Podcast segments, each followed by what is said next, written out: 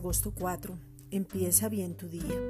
El antiguo pacto era necesario para recordar los pecados pasados.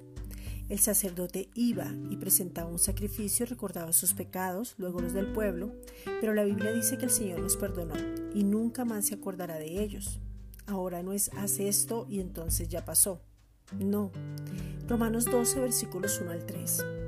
Así que, hermanos, os ruego por las misericordias de Dios que presentéis vuestros cuerpos en sacrificio vivo, santo, agradable a Dios, que es vuestro culto racional. No os conforméis a este siglo, sino transformaos por medio de la renovación de vuestro entendimiento, para que comprobéis cuál sea la buena voluntad de Dios, agradable y perfecta. Digo pues por la gracia que me es dada a cada cual que está entre vosotros, que no tenga más alto concepto de sí que el que debe tener, sino que piense de sí con cordura, conforme a la medida de fe que Dios repartió a cada uno. Cambie su forma de pensar. Cuando hable, deje que la palabra renueve el espíritu de su entendimiento, vuelva al origen.